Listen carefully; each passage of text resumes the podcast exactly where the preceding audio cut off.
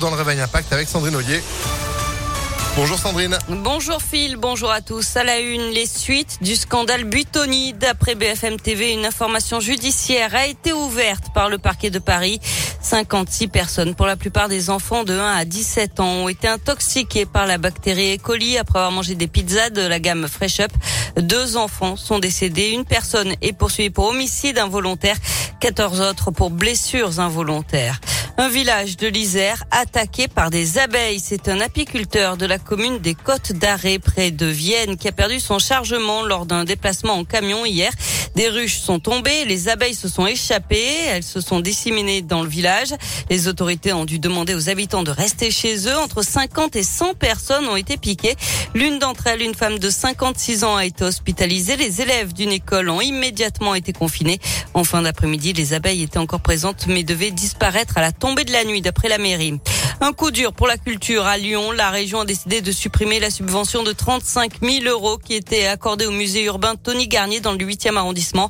Une perte colossale pour le site. Si aucun plan de sauvegarde n'est mis en place dans les prochains jours, le musée pourrait fermer ses portes dès le mois de juin. Trois salariés seraient licenciés. Huit voyageurs clandestins retrouvés cachés dans un camion sur un chantier à Corba.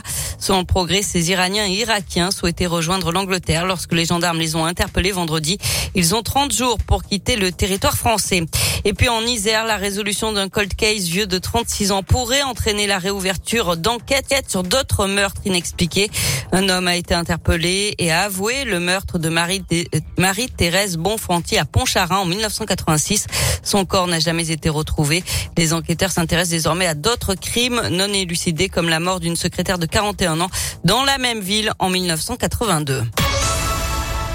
Du sport avec du foot. Dernier match à domicile de la saison pour l'OL. Les Lyonnais accueillent Nantes demain à 21h. En rugby, le Loup joue ce week-end sa première demi-finale de Challenge Cup. C'est contre les Anglais de Wasp demain à Gerland à 13h30.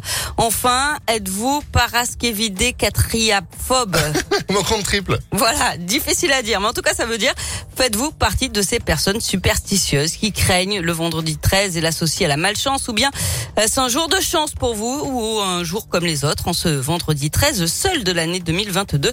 On est allé vous poser la question. Je vais mener ma vie comme d'habitude. On n'a pas de superstition, on vit sa vie normale. Aller euh, jouer à la cagnotte du loto pour euh, changer de vie? Fait rien de particulier parce que moi c'est un jour comme un autre. Boulot, métro, dodo. Je suis pas du tout superstitieuse. Pour le vendredi 13, on ne changera rien. On fera comme d'habitude. Peut-être jouer au loto alors. Pas passer sous une échelle, pas de chat noir. On va faire attention hein, ce jour-là. J'ai de la chance tous les jours en fait. Il y a 365 jours de bonheur. Les 13 à 4 feuilles, moi j'en ramasse des 4, des 5. Rien du tout, c'est un jour comme un autre. Jeudi 12, vendredi 13, samedi 14, c'est pareil. Je passe juste pas sous les échelles. En tout cas, pour l'occasion, la FDJ met en jeu un jackpot spécial de 13 millions d'euros ce soir au tirage du loto. Eh ben oui, évidemment, on est tous pareils. On va tous gratouiller un truc, cocher des numéros, en espérant que ce vendredi 13 porte chance. Superstitieux, pas superstitieux, parasque, évidé, quatriaphobe ou pas. On va faire le, le, tour un petit peu des superstitions à travers le monde. Ah bah, ce sera juste après Jacques et Thomas Dutronc, la météo. Immédiatement. Merci beaucoup, Sandrine. Vous, vous êtes de retour à 10h. À tout à l'heure. Allez, à tout à l'heure.